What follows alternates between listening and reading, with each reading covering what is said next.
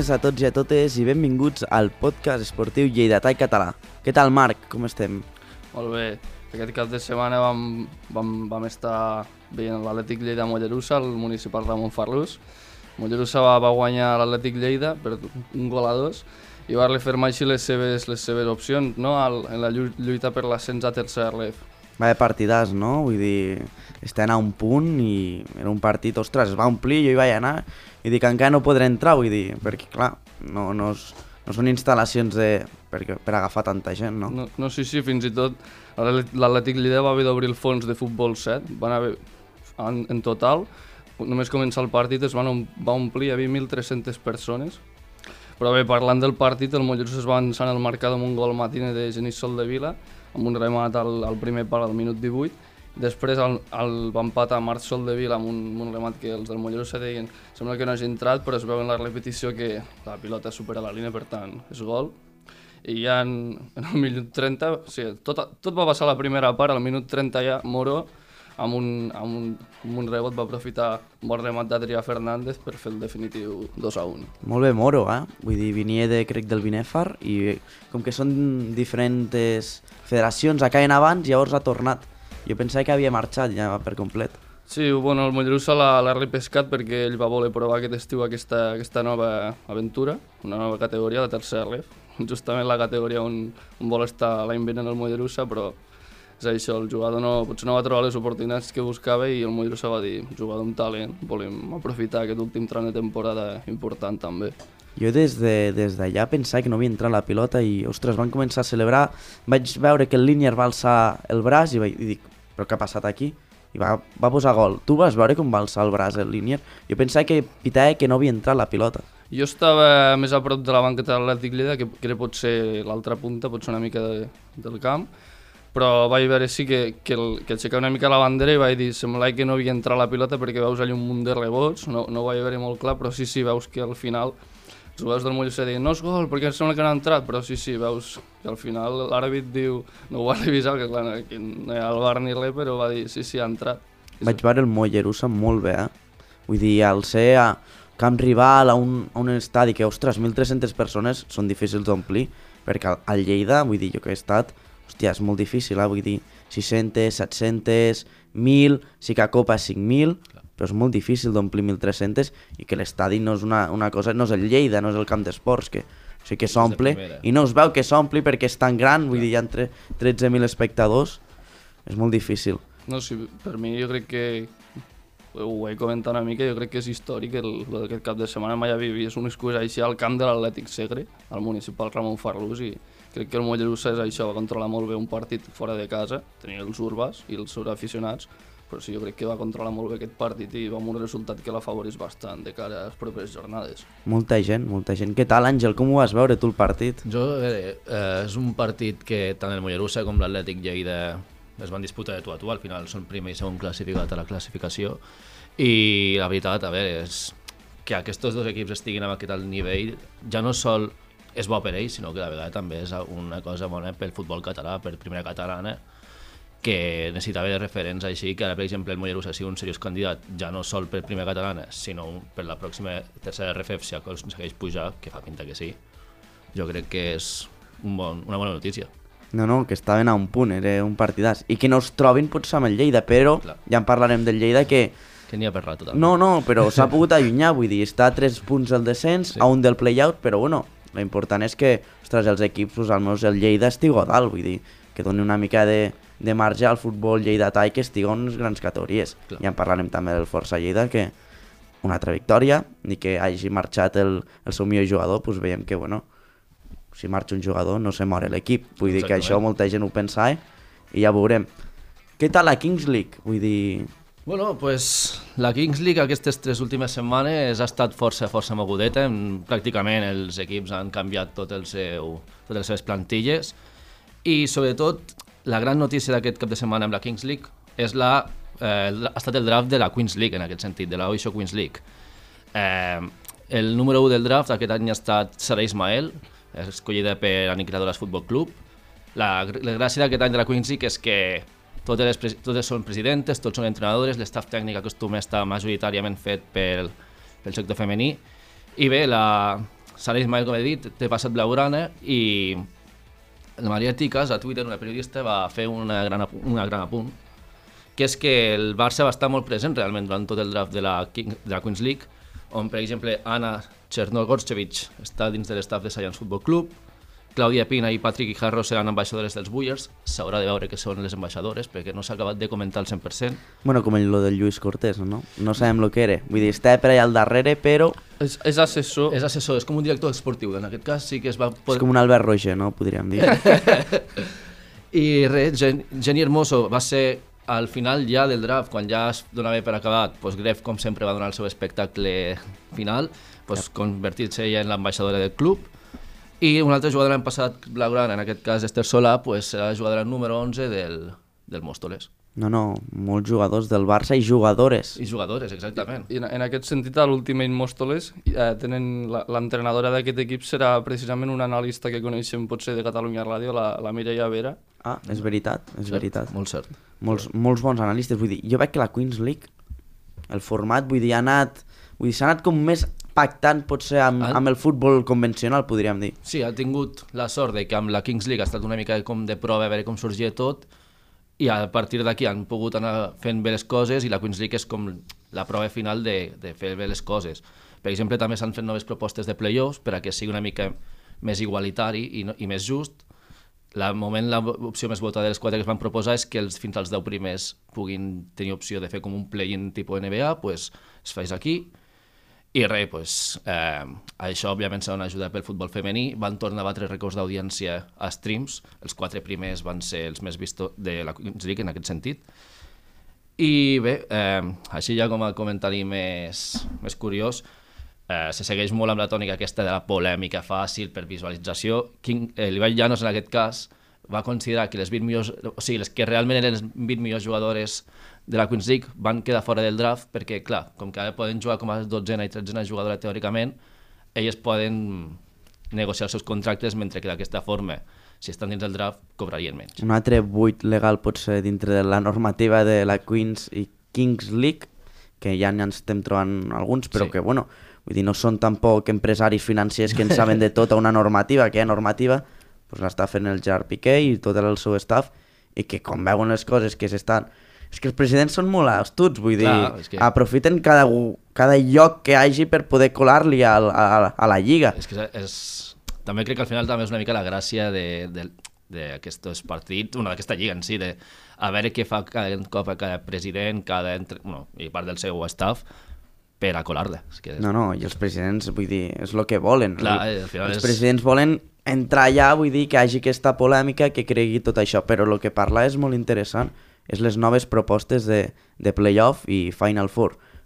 Jo, en la meva humil opinió, crec que el primer hauria de tindre uns avantatges Home, clar. que no va tindre al, a l'anterior split, És que... que és almenys classificar-se, perquè crec que Ultimate Mostoles, no sé qui era el primer, però No, no, sí. eh, No va els- guanyar, Els vull dos dir. primers van quedar realment eliminats. quedar als- fora. Eliminats, van quedar als- fora. Als quarts de final, que és injust en aquesta part.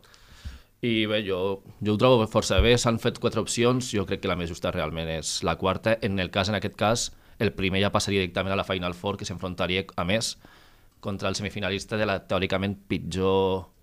Bueno, de la pitjor del- classificació sí del playoff.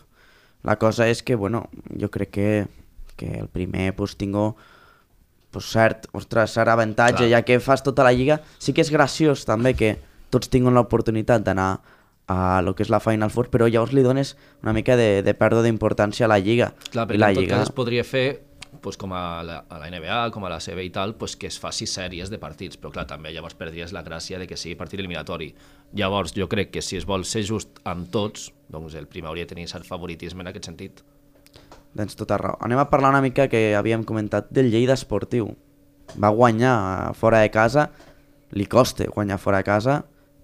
Crec que de les últimes vegades va, va ser el famós 4-0 a l'Hèrcules, que va ser un, un punt de un punt àlgic que està molt mal a la temporada, va acabar marxant el Pere Martí i bueno, va, va, és que quan passen molts entrenadors cap a un club és que les coses a vegades costen una mica i, i no està tot bé. Però va guanyar a Ibiza, va guanyar 0-1, golàs de, de Alejandro Mejía, que des d'aquí li donem saludos, que bueno, és un jugador que li ha costat una mica sí. Entrar a la titularitat. És que al passar per molts entrenadors, quan ja t'acostumes a un, l'entrenador ja sap qui ets, ja comences a agafar rodatge, però quan canvies d'entrenador, ostres, tens aquest por i aquest perill de que l'entrenador miri un altre sistema, Clar. tinc una altra mentalitat i decideixi optar per diferents jugadors i això va passar molt, que Pere Martí li agrada molt el que era més el joc de pilota, més el control passe, més un joc més corporatiu, Exacte. més tiqui-taca i ja va canviar d'entrenador i va venir un Toni Seligrat i era un sistema ben ben diferent, més físic, més defensa de 5, un joc diferent de tancadets a darrere i sortir a la contra. I això a vegades és el que pot passar. No, i a vegada que quan te jugues les castanyes en aquest sentit, com ja és el Lleida, pues ja a vegades s'aposta més pel practicisme, per, per anar a tope, i a vegades certs jugadors pues, potser no acaben d'entrar més en el que dius tu, no? en la tònica i en la perspectiva de joc de l'entrenador. Tu com veus, Marc, el Lleida? Creus que es podrà salvar? Jo crec que, o sigui, jo, jo crec que hauria de, és això, hauria d'encadenar un parell o tres de victòries més, ja sigui di, fora de casa o, o al, que el camp d'esports, però crec que, que és això, Àngel Villadero acaba d'arribar fa poc al, a l'equip i jo crec que no s'haurien de posar moltes, moltes expectatives, però sí, evidentment la permanència jo crec que la, jo crec que la pot aconseguir això. Eh, L'última victòria dona, dona els seus, les seves raons també. Dona confiança, vull dir que l'equip fora de casa està bé, està còmode i que pot guanyar, pot guanyar partits. La cosa que ell ho deia, ha d'agafar més victòries, ha d'agafar més confiança i ja. així l'equip anar-lo remoledant. Vull dir que la segona RFF no és fàcil, perquè ni que estigo tan malament o estigo tan bé, està 7 punts de, de pujar a playoff. Vull dir... Sí, no, eh, és que aquestes divisions també és el que tenen, que al final pots agafar una mala ratxa de 5 partits directament perduts i que sol que n'agafis dos seguits un altre cop guanyant ja te pots tornar a col·locar més o menys en, certes, en condicions favorables.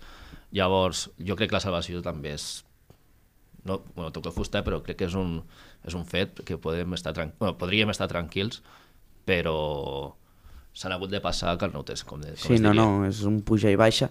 Jo crec que el més important, crec que amb aquestes categories, és fer una bona, una bona pretemporada i traspassos perquè a mitja temporada és molt difícil agafar un delanter que et faci gols i Xuli en fa. Sí. La cosa és que els delanters a vegades pues, tenen dinàmiques i si agafes una mala dinàmica, com teníem l'Adrià de Mesa també el Lleida Esportiu, que feia molt temps que no marcava gol, va anar a l'Atlètic Lleida, va canviar la dinàmica i va començar a marcar. És que això va així, i de delanters sí que n'hi ha, però en aquesta categoria els que marquen molts gols i tenen molt bones dinàmiques i no baixen el ritme, estan altres equips potser més sí. superiors. Però en aquest sentit parles de, de traspassos i de cara a la, a la temporada vinent com, com creus que, que s'hauria de reforçar en, en quines línies, tenint en compte també la situació financera del club, clar. Jo crec que el Lleida, eh, Arnau Gaixas, Roger Figueres, jo crec que el, el que és la defensa estan molt bé. Ostres, i els porters... Jo sóc Àngel, Àngel Villadero i dic, ostres, que difícil els porters, perquè un és molt bo, l'altre és molt bo, i gestionar això eh, de porters és molt difícil. Jo crec que de porters no cal que canvi res, la línia defensiva tampoc, vull dir, crec que Nani i Òscar Rubio, la veterania d'Òscar Rubio sempre a molts partits a fora. Ostres, necessiten a vegades aquell caràcter que té Òscar Rubio. Aquella presència, no? Aquella presència. El mig del camp sí que està bé, però jo crec que un home jovenet sempre va bé, vull dir. Però Toni Vicente està bé, Quadri també. Però jo crec que tindreu potser un migcampista més un MCD, un, sí. que faci una més de, de, l'antic libero que està una mica per davant dels, Exacte. i que doni una mica més rapidesa al joc i els extrems estan molt bé Alfa per mi és, és, és brutal vull dir, és un jugador que és com un Osman Dembélé, és aquell jugador que et canvia, les, et canvia tot, canvia el joc, que canvia, et dona el ritme de... canvia el ritme, dona aquella verticalitat, que és molt important. I jo a Xuli, he estat bastant, al, bueno, he estat al Lleida fent pràctiques i acabes, acabes simpatitzant una mica amb els jugadors i Xuli és molt bona persona i us ho dic en sèrio, és molt bon jugador i és un currante.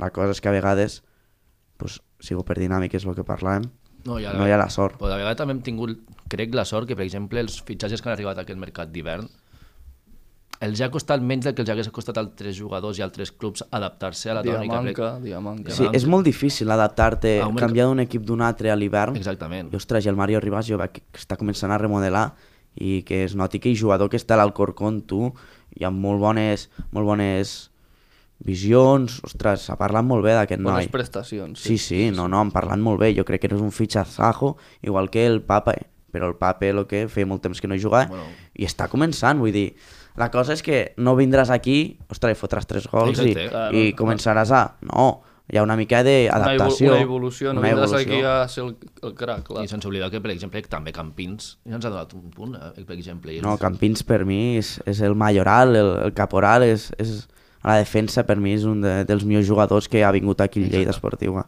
Sí, han, passat, han passat Blaugrana també. Sí, sí, passat Blaugrana. És que no us doneu compte, però quasi molta gent que està la Kings League, per exemple, ha tingut passat Blaugrana. Clar. I això li dona reconeixença que la Masia del Barça hi ha molt bons jugadors i entrar és difícil.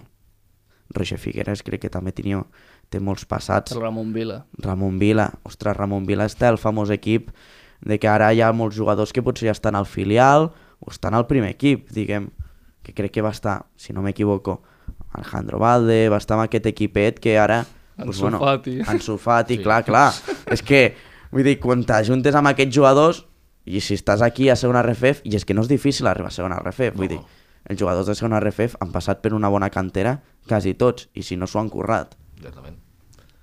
Bueno, seguim parlant, no?, de- d'equips de, de Lleida.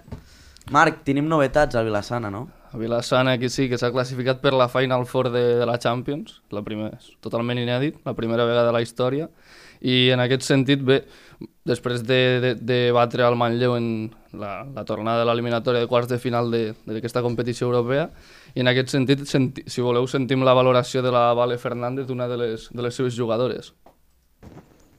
Bueno, respecto a lo que fueron los cuartos de finales de la Champions, eh, estamos muy felices. Realmente lo que se vivió el sábado, sobre todo, fue increíble ahí con toda la gente alentándonos. Teníamos mucha ilusión de poder estar en la Final Four y finalmente se nos dio. De todas formas, eh, somos exigentes, no nos conformamos con eso.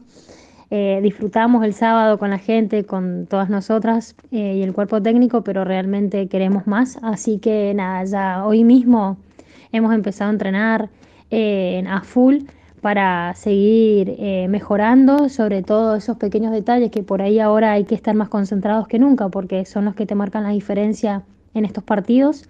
Así que a full entrenando mucho y no solamente bueno concentradas en, en lo que es la Final Four, sino también de cara a todo lo que viene, que se vienen los últimos meses más duros, en donde tenemos que estar no solamente bien físicamente, sino también de forma mental. También es importante estar bien y fuertes de cabeza todas juntas. Por suerte es una plantilla bastante larga, somos muchas y eso lo tenemos a, a favor. Así que nada, estamos contentas, disfrutando de todo esto y como te digo, felices también de, de poder vivirlo eh, con, con la gente que al fin y al cabo son los que te van a ver y te apoyan y están siempre y eso también es lindo. Así que nada, contentas por eso y bueno, esperemos que, que se nos dé. En dos semanas podamos tener el- la Copa Europa, si todo va bien y, y, y podemos conseguirla sería un logro increíble. Gracias. Doncs bé, aquesta Final Four es jugarà entre el 29 i el 30 d'abril a Lisboa i, i precisament el Vilassana jugarà contra l'anfitrió, que, és, que és el Benfica, tot, el, tot, un, tot un equip. Difícil, eh? Un dels equips top realment a Europa de- d'hoquei. A vegades parlen de que el Lleida no té bons equips a altes categories i tu et poses aquí a mirar ara mateix la llista i el Lleida és una de les referències que a molts esports, no sol el futbol, que hi ha molta gent que sol pensa que al futbol, Exacte. no, i tenim molts equips que estan a altes divisions, parlem del Força Lleida, que és bàsquet, parlem del hockey, i el Vilassana, que és hockey i és femení. Exactament. I està, vull dir, estem parlant que està la punyetera Final Four De la Champions. de la Champions d'Europa, vull dir, és una cosa molt, molt bèstia. Molt bèstia. Molt bèstia. I què et sembla tu, el Vilassana? Hi ha molta gent eh, que segueix el Vilassana, vull dir, ni que... Vull dir, és, ostres, és un poble, molt, és un poble petit, vull dir. És de... Al final s'ha convertit també com... Bueno, no sé si prendre a dir, però com un equip de nicho, per dir-ho així. Sí, Vull dir que exacte. al moment que com- era una cosa molt petita, un, com un projecte llarg futur, i al final que, has, que ha anat creixent, pues, la gent s'ha pues, fet part de la família. Com que és un poble petit, pues, pots connectar més amb les jugadores i no oblidem que realment hi ha dels millors jugadors del món allí, del, del món d'hoquei femení. No, sí, de fet hi ha la Lucha Agudo, que és la, la millor, l'últim any ha sigut de les millors jugadores del, del món, que la, la Sana quan la va fitxar va dir és un fitxatge gairebé galàctic, ve una jugadora d'Argentina a, a un poble de, del Pla d'Urgell, Ja, ja, no, no, no, vull dir, i moltes jugadores que són de Vilassana, que el propi president té les dues filles, les que són germanes, les té allà l'equip, vull dir, els germa, les germanes Porta, Sí, sí, que sí, una és la capitana i són molt bones Sí, no, jugadores. no, és que té un molt bon nivell. I això que realment aquí és, no és un nivell amb un projecte, ai, amb un pressupost i amb una dimensió com per exemple el seu rival a la Final Four com el Lisboa, que allí ja sí que és professional pur i dur. Aquí encara es van mantenint una miqueta el semiprofessionalisme... Sí, però aquest joc familiar potser és el que dona, potser a vegades, el que busca equips que són més grans, que aqu aquesta petita bomba de pressió que També. tenen potser és, és vegades significant i, i diferencial, podríem dir. Pot ser. Força Lleida, senyors, mm, que en parlem una mica, fèiem un tast. Què tal el Força Lleida? Precisament ara, ara venint aquí a la ràdio m'he creuat amb l'entrenador, el Gerard Encuentra, Pues i mira. he pensat, mira, ara parlarem Ara de... parlarem de tu, ara parlarem de tu. No, no, Pues no, ja tocava, o sigui, després de tres derrotes consecutives, per fi ha vingut la victòria contra l'Albacete, 89 a 79. Eh, a veure, no va ser un gran partit que diguem, va ser un partit molt coral, on tots van tenir el seu protagonisme, però tampoc diria que fos un... O sigui, jo l'he definit com un partit col·lectiu individualment parlant. És a dir, tots van col·laborar, però tampoc va ser un partit, en la meva opinió almenys, que, que l'equip com a tal destaqués. Sí que va haver-hi jugadors, no sé, dit, amb dobles dígits d'anotació, que això dona el fet de que els va haver enxufats, com per exemple va ser el cas de Madu Sidibé, que va ser, que va ser l'MVP del partit, o sobretot per mi el que, almenys el que em va agradar més a mi, va ser Rubén López de la Torre, que sobretot el primer i el segon quart, si el Lleida es va mantenir, perquè va tenir parcials bastant dolents, el primer quart, per exemple, va començar 5 a 12 i semblava que s'hauria de despenjar. Mm, Rubén de la López de la Torre per mi va ser el que ens va mantenir cuerdos. Marco Bakovic també, un bueno, l'últim fitxatge realment del, del Força Lleida d'aquesta temporada, també va, estar, va ser dels grans encertats en aquest cas. I això, bueno, significa que, a veure, sí, hem perdut tres partits, hem perdut a carrera, però vol significar que les peces a poc a poc es van unint i, i sí, la marxa de carrera, repeteixo, ha fet molt mal, òbviament, el nostre MVP, el MVP de la, de la Leporo, però s'ha donat temps a les peces i a poc a poc. Tenim assegurats pràcticament els play-off i ara hi ha el pròxim partit aquesta setmana al camp del Càceres a seguir amb la bona tònica. molts equips perden peces importants i no molt lluny, vull dir, el Barça mateix se'n va Messi, però veiem que les coses, vull dir, van fent una reconstrucció, que en parlarem del Barça i que ja té ganes de- d'acabar la Lliga. Però parlant més del Barça, diguem que els que són del Lleida són del Barça de bàsquet, avui poden, poden estar contents aquest cap de setmana perquè el Barça va guanyar de quasi 20 punts al Madrid a casa. I això és un cop també sobre la taula a la CB. Sí. La cosa és que en podem parlar molt de que hi ha equips que poden marxar, hi ha jugadors que també poden marxar, però l'equip vull dir ha de seguir endavant, ha de demostrar que són uns professionals, com són els del Força Lleida, que ho demostren cada cap de setmana, i que se marxa un equip, se marxa un jugador, però això no significa No. que has de tirar endavant. I en aquest sentit no creieu que la marxa de carrera potser ha potenciat una mica les, les qualitats de- d'altres jugadors? Sí. Segurament, segurament. També falta eh, potser trobar aquest punt de potenciar-les com fer-ho, potser després d'aquest partit. Que sobretot tiressin el pas endavant que encara podien acabar de donar. En... Clar.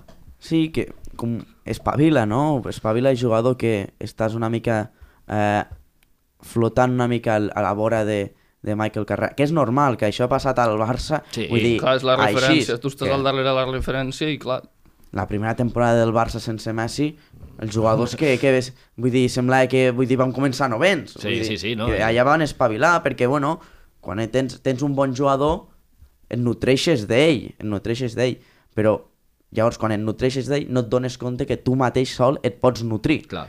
Llavors, això és el que està passant ara, que els jugadors es donen compte que sense Michael, ells mateixos es poden nutrir i poden donar el millor, per això estan allà, vull dir, si no, on estaríem? Estaríem Exactament. jugant a, aquí al costat a Pardinyes a bàsquet, vull dir, a un, a un, una, a un camp així despejat. Sí, sí, sí. No, estan a, al Barris Nord. El Barris Nord, playoff de- d'ascens a ACB. Si no, si no, estarien si no jugant al bàsquet street, a Exacte, Pardinyes, a exacte. Balàfia, on sigo, vull dir. Sí, sí, sí.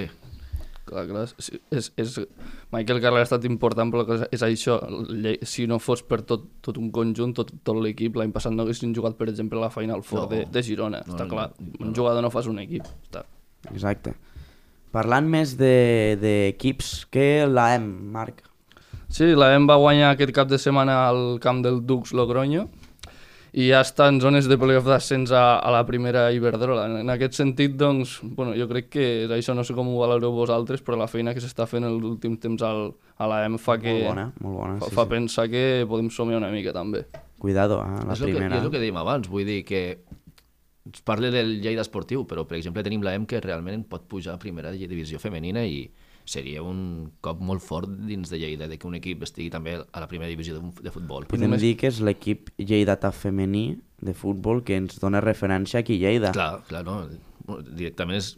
Ni que estiguen una mica a les afores, que estan allà a dalt de tot. Arle Casent, sí, sí. Però bueno, vull dir, estan aquí i Sí, la gent hi va, eh? Vull no, dir, no. molta gent hi va i els periodistes que han d'anar a, fer tota, a fer tota la volta a Espanya hi van contents perquè van amb la marca ADN de, ostres, venim de Lleida.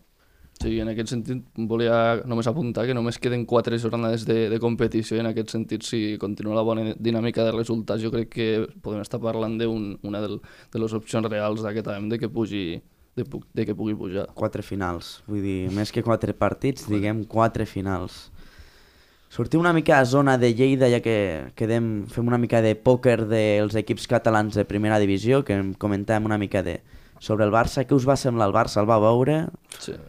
Sí, Desastre, no? Però de gràcies. vali eh, una mica partit, l'hora, una mica l'hora de la migdiada, Sí. I, i el partit no va anar en aquesta línia, però una mica sí, un Barça que anava molt pendent del que feia el Getafe, molt, i quan vas molt al joc d'aquests equips modestos, jo crec que perjudiques, que et perjudiques. Però tampoc no entrem a l'excusa de, de Xavi a roda de No, premsa no, de no, que o que toca el sol o que la pilota la pilota no sé, o la gespa no, Està alta. no, no està, està alta o no està molla, si us plau, que en Això- Xavi, senyor Xavi, que entrenes cada dir- dia al matí, Això ho pots dir quan portes un, uns 10 partits seguits jugant dom- al sol, sí. i, i dominant a la vegada descaradament, però que a més el Barça ve d'uns quants partits que fluixeja i... No, no. Jo crec que hi ha jugadors, si parlàvem abans del Força de- d'aquest pas endavant, jo crec que el Barça també hi ha jugadors que haurien de donar... Per exemple, Lewandowski, quants partits fa que no, que no Mira, marca? Lewandowski no marca des de que Pedri i Dembélé estan, estan tocats i no hi són, imagina't.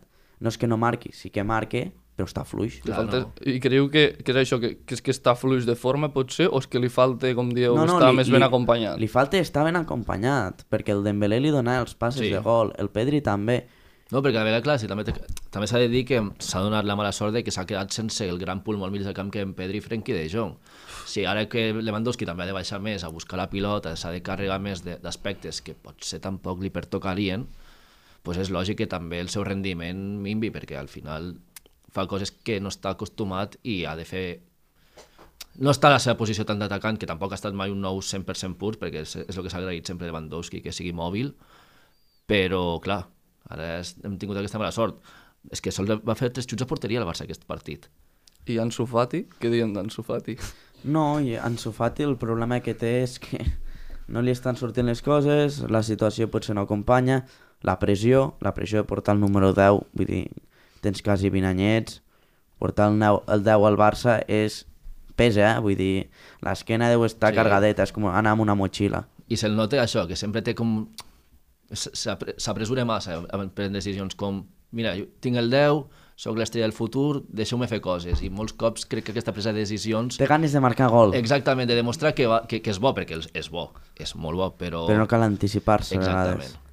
Vegades. Jo crec, i haurem de parlar d'un altre, que és el senyor Pablo Gavi, que sol va fer 11 passes al partit, això és molt preocupant. De, de Gavi volia apuntar que van, van apuntar els companys del, del Tot Costa aquesta setmana passada, no sé si era dijous o divendres, que vaig sentir que hi ha una oferta del Chelsea i jo aniria una mica vigilant en aquest sentit. Sí? Tu, tu el vendries? Eh, no, no, en en el sentit de que... Ah, de renovar-lo. De renovar-lo perquè en aquest sentit la situació No, del dorsal, eh, la justícia, jo crec que el jugador, no, no descartem que es pensi aquesta opció del Chelsea, perquè clar, s'ha de regular aquest, regularitzar aquestes situacions Tot i... dependrà de com s'aixequi Tebas, si deixa el Barça renovar o... Sí, no, i no sol Gavi, sinó Gavi i Araujo, I Araujo. recordo. que els dos, I, bueno, i Valder, que els dos al juny crec que a carta llibertat. Sí. Llavors allà pot passar de tot. I recordem que això va passar amb Messi. Sí, sí. Carta llibertat i de repente està el PSG. Al tanto.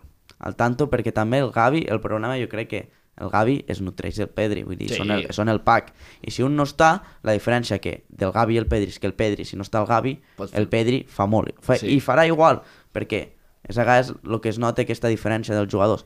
El Gavi sense el Pedri és diferent. Sí, És diferent, li costa més, però no passa res, vull dir, és, és el sistema de cada jugador és el que dèiem ja Lewandowski és la també. diferència. O sigui, al final també li, to li toca fer coses al mig del camp que tampoc és una cosa que Gavi sigui el creador de joc, el...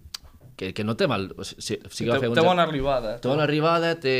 sap comunicar-se, però clar, s'ha de saber comunicar bé. O sigui, Quan juga la amb Pedri... contundència també és que té moltes bones coses Gavi lo que, bueno té, no sé quants anys té, crec que en té 18 o 17 18, 18, podríem dir 18, 18, 18. diguem 18, crec que és del 04 és un any més petit que jo, imagina't i està jugant a, al Barça, vull dir, són coses Sí, que a a vegades vegades ens oblidem passen d'aquests temes, que també són adolescents, realment. i a vegades també te diré una cosa i canviant ara així dràsticament també ens oblidem a vegades del Girona, no? Sí. i el Girona està a 5, a 5 punts 5-7 d'Europa Mitchell, Mitchell és Déu. No, no, Mitchell allà està molt ben valorat, eh? Vull dir, Déu. se l'estimen molt. Vull dir, l'altre dia vaig veure una foto seva al Twitter que anava amb la samarreta, era ell amb una cara i una llengua fora i que era, era com la, la senyera i es va fer una foto amb aquella camiseta i ell treia la llengua i posant com no l'hem d'estimar. Això és molt bonic, vull dir, d'un entrenador que, ostres, que jo crec que el Girona li ha donat un, un cop molt dur i el Sí. Girona té un molt bon equip. Per estar a Europa, bueno, mira el Bilbao, va estar a Europa bastant temps. I ara està en zona de classificatòria de la UEFA Europa Conference League, aquesta lliga Clar que s'ha sí. inventat la UEFA perquè hagi més, més competicions i la gent ho pugui veure més. Que està bé, eh? perquè la gent li fa gràcia veure, veure un equip que soni l'himne No. de la UEFA i soni, soni la pilota, no, i anar a Clar. fora. No, i a veure, a veure, a veure, no vull demeritar perquè al final a la Conference League, per exemple, te pots trobar el setè de la Lliga Italiana que pot ser una Roma o de la, o de la Premier que pot ser aquest any el Tottenham amb el ritme que va. Però que, per exemple, jo no veig el Girona molt pitjor que un equip de la Lliga danesa, per ficar un exemple. Llavors, si arribés amb aquest sentit d'arribar a la Conference, pues, per què no somia també en fer un... No, no guanyar-la, però amb un pas digne. El cas del Girona també és curiós perquè fa una setmana dèiem a veure si salve la diferència de punts, l'Espanyol també que volte per allí. No, l'Espanyol està baix. Sí, ja... Sí, sí, però vull dir que és això, fa, fa dues setmanes o així, va, no, si no m'equivoco, va un derbi espanyol-Girona i, i és això, i, i deien, a veure quin dels dos es salva, però mira, ara Sí, Girona però està... clar, el Girona està a punt d'entrar a Europa i l'Espanyol està A punt d'entrar a segona. Sí, està una mica més que el trucaran de l'ascensor i diran baixa que, que te'n vas cap a la Smartbank perquè és que el- l'Espanyol porta sis partits sense guanyar. Això és molt dur. Però és el que passa, vull dir, quan canvies d'entrenador portes un Luis García que ha entrenat, bueno diguem, A l'Adam, el juvenil de a l'Adam, al juvenil de l'Adam. I ara que- te'n vas a, a primera divisió espanyola. Van tirar de sentiment i aquí el sentiment no ha... I és que realment l'Espanyol tampoc té un equip per descendir, sincerament, almenys pel meu pare, però, Bueno, té bones peces, però... però sí. quan el projecte... A, a vegades és com el Chelsea, quan el projecte va a la deriva, pues ja pots tenir Messi, Lewandowski, el que vulguis. Que... Però estem parlant que el delanter de l'Espanyol és el delanter titular ara mateix de la selecció espanyola. Sí, sí. Bueno, Vull dir, llavors la selecció espanyola què passarà? Si el seu, delan el, el seu delanter anirà a l'Smartbank. Clar, és que... Clar, això llavors me començaria a preocupar i Luis de la Fuente fes tu mirar perquè o aga- agafar altres delanters perquè no és, tampoc no és que és culpa, és culpa del Joselu, no, clarament no. No, si realment és l'Espanyol- culpa eh, potser de, de tot el conjunt, de la situació, de... Però és que sol dic una cosa, l'Espanyol està a un pas d'anar cap a l'Smartbank. Sí, sí, i si, i si realment l'Espanyol encara es manté en vida a primera divisió i tal, és gràcies a José Lu. Exacte, Que no s'han de la devoció, al contrari, però s'ha de dir que les coses com són. Jo, Sí, jo recordo les paraules del president de l'Espanyol que deia en dos anys a Europa. Ah, sí. després es parla de, potser, de les paraules de Joan Laporta, però ens hauríem de fixar també en les paraules d'altres presidents, com la del president espanyol de en dos anys estamos a Europa. Ah, ah, pues nos iremos más a la Smartbank, vull dir, Sí, sí. No, no, jo si l'Espanyol es salve que faci una bona pretemporada perquè jo veig que cada vegada el nivell de, les, de la primera divisió està pujant més. I, la, i els equips que estan pujant fixeu-vos els diguem, parlem fa molt temps, eh, del Rayo Vallecano com va pujar de segona a primera, no sé quants anys, dos, tres... Dos, tres, que va guanyar el. Girona. Sí, sí, sí. dos, tres, però mira on està ara, i Sí. té un equipàs, eh? O i l'Osasuna, equipàs. o sense anar més o lluny, l'Osasuna, que que, està a la final de la Copa del Rei. I també amb opcions de disputar Europa la temporada que ve, o sigui que s'hauria de fixar en els equips petits aquests de projectes interessants i no anar a lo grande com van d'intentar anar sense ton ni son. Mira, el Girona té una de les coses bones que el Girona sap quin equip és i sap quin objectiu tenia. Clar. I l'objectiu que tenia quan va pujar a primera era salvar-se. I tu quan, quan penses en objectius petits és quan tu te menges els objectius petits i ja aspires als grans. Però quan ho fas, mires cap als grans, intentes anar a guanyar els grans, Clar, és quan te fas mal. I això és el que li va passar a Girona quan va baixar. que ja Que- està acostumat a que està disputar... acostu a disputar partits grans i és allà quan anaven les males dinàmiques i quan perdia. Clar, Quan vas a, a jugar amb els que tens de jugar tu, és que tu has d'anar a jugar amb els de 10 cap a baix exactament, sí, sí. i quedar cada vegada desè. És que ha de ser el teu objectiu. La teva dimensió és la que et pertoca. Si guanyes al Madrid, molt bé, però no t'ho creguis, perquè si t'ho creus és el problema. Sí, Llavors, ah, te creus que l'equip és, és massa de lo que és i és quan agafen problemes. totalment, totalment. I avui la Champions, senyors. Què passarà? Què passarà? Qué misterio habrá, eh? Sí, ¿qué, qué misterio habrá? Esto es una gran noche, direm. Partit... Jo sóc el típic que... El típic, aquell meme de Twitter que totes les espases et miren cap a tu quan dius una cosa que no és, però jo crec que avui el Chelsea s'espavilarà. Vull dir, que demostri que està a casta, que està a la Premier League, que això és de Stamford Bridge, i que espavilo, i que tinc, i té un equip, que no diguem que té un equip que és... No, però és que Frankie Lampard, És jo sincerament no, no crec que sigui l'entrenador. que És el pugui- problema, ha sigut el problema. És que Frankie Lampard només ha guanyat amb aquesta temporada, ho vaig sentir, vaig quedar flipant, tres partits. Només aquesta temporada. O so, I sóc jo que vaig somiar, però Lampard ja va estar al Chelsea Sí, sí, no? va estar-hi. I per què Sí. ha tornat? Vull dir, És, eh, per què ha tornat? El mateix que Luis García el van fitxar a l'Espanyol. Sí. Sí. Eh, sentiment i almenys que sigui un... Perquè sí que és bon gestor de, de vestuari, perquè fins on, tinc, fins on he sentit, però, Una qüestió d'orgull. Però qüestió no pots, amb tal com està la situació, encara te jugaves Champions, és que no entenc per què van fotre fora Graham Potter. Pues si no, i, Graham i, Potter, i tens a Luis Enrique que, que quasi fitxe, vull dir... i et portes a la... Suposo que Luis Enrique i Nagelsmann, els seus projectes ja més grans, potser Sí, s'esperen, s'esperen, però claro, el Pues, problema llavors és que... deixa, si has de fitxar Lampard, que has de pagar més, deixa Bruno Saltor, i si s'ha de pegar l'hòstia, se la pegarà i li servirà d'aprenentatge. Perquè el Lampard se la pegarà, se la pegarà no, i, ara, i això per, també de, de, de retruc és la mort esportiva de Lampard, perquè Sí, no, no, no. no, no crec que el vulgui cap, cap equip, no sé que sigui algun equip de Ostres, segona divisió. el Lampard no té personalitat per dir tinc de tornar a vindre aquí, intentar salvar el que s'ha de salvar. Mira el pobre Koeman. És que, És que el Koeman sí que pot ser un entrenador diferent, però és que la situació tampoc no li va ajudar, vull dir, el va acabar d'esfonsar. Era potser bon entrenador dintre el camp, sí, però a dir, gestor de, de grup sabem que no era, perquè amb el Messi amb el Messi van tindre molts problemes, molts problemes.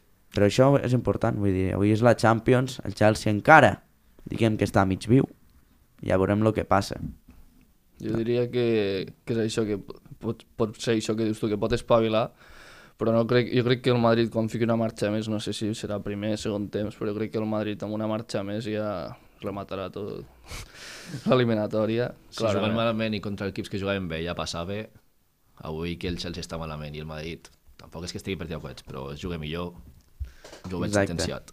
Jo crec que per acabar, ja que potser ens estem allargant una miqueta, hauríem de parlar d'un altre equip, potser de hockey. De hockey. Han parlat d'un femení, però hem de parlar un que està a l'11 de setembre cada setmana donant-li canya. Haurem de parlar del Lleida Llista Blava, que un altre Final Four. Aquesta setmana se la juga. Un altre Final Four, eh, de la Champions. Un altre equip que diguem, oh, oh, Lleida. Hi ha molta gent de hockey que, ostres, que li dona presència. Ostres, i és que un altre equip de Lleida està a lo més alt nivell. I que juga a Lleida. Sí. Jugarà a Lleida aquesta Final Four, és curiós. Crec que ja S'han jugat altres s'han jugant, Fours. s'han jugat altre, altres Final Four. És que és molt bon camp, eh, l'11 de setembre. Jo he jugat a futbol, a futbol sala, i és, el parquet és maquíssim. No, és, però- és, un, és un estadi bonic. Però rellisques, eh? Rellisques. No te calles jugant. Jugue hockey, que pegues alguna relliscada i te quedes amb el cul vermellet.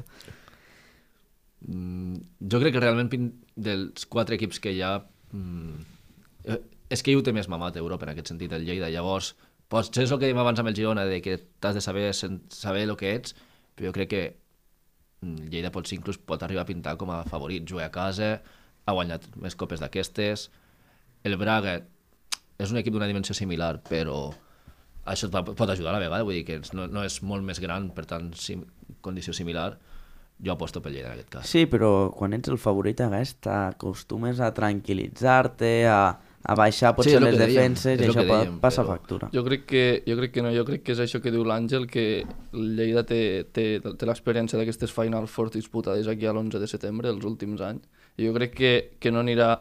És més ben dit, jo crec que s'auto... no molt, però s'autopressionarà una mica, en, per això ets l'anfitrió d'aquesta Final Four, i jo crec que donarà aquest plus que necessita una mica a nivell de motivació per poder, si més no, arribar a la final, jo crec. El que aquest fin de perdut a Igualada, això, bueno, és una mica un copet d'atenció, potser, potser li anirà bé de dir, ostres, espavilem que, que venen grans, grans, bueno, grans partits, diguem. Tot i això, si no m'equivoco, igualment amb la derrota, els playoffs també els tenim pràcticament assegurats, si no m'equivoco, ho sabeu? Sí, jo crec que estan, ja estan quasi, és com l'AM, vull dir, estan allí, però... Els hi falta- sí, falta acabar de, d'arrodonir, diguem. A falta de quantes jornades? Queden molt poques jornades, ara exactament no t'ho podria dir, però estem parlant de, de la fase final de, de la Lliga. Això no significa que, ostres, és que la cosa és que quan tu estàs al playoff, vull dir, t'has de creure que estàs al playoff, A mi, pues queda una jornada. doncs mira, queda una jornada. Vull dir, això ja està... Una final. Sí, és que és una final, bàsicament. Vull dir, t'has d'acabar de, Consolidar. de consolidar i dir, estem aquí per alguna cosa, no? Clar.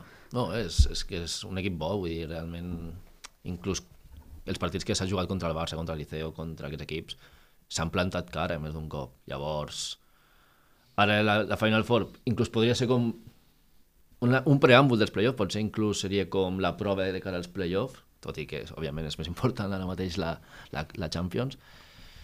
I no res, a veure com li va. pues hasta aquí, moltes gràcies al podcast de 433, el nostre primer podcast que hi esperem estar cada dimarts aquí amb, amb tots vosaltres. Moltíssimes gràcies. Adeu.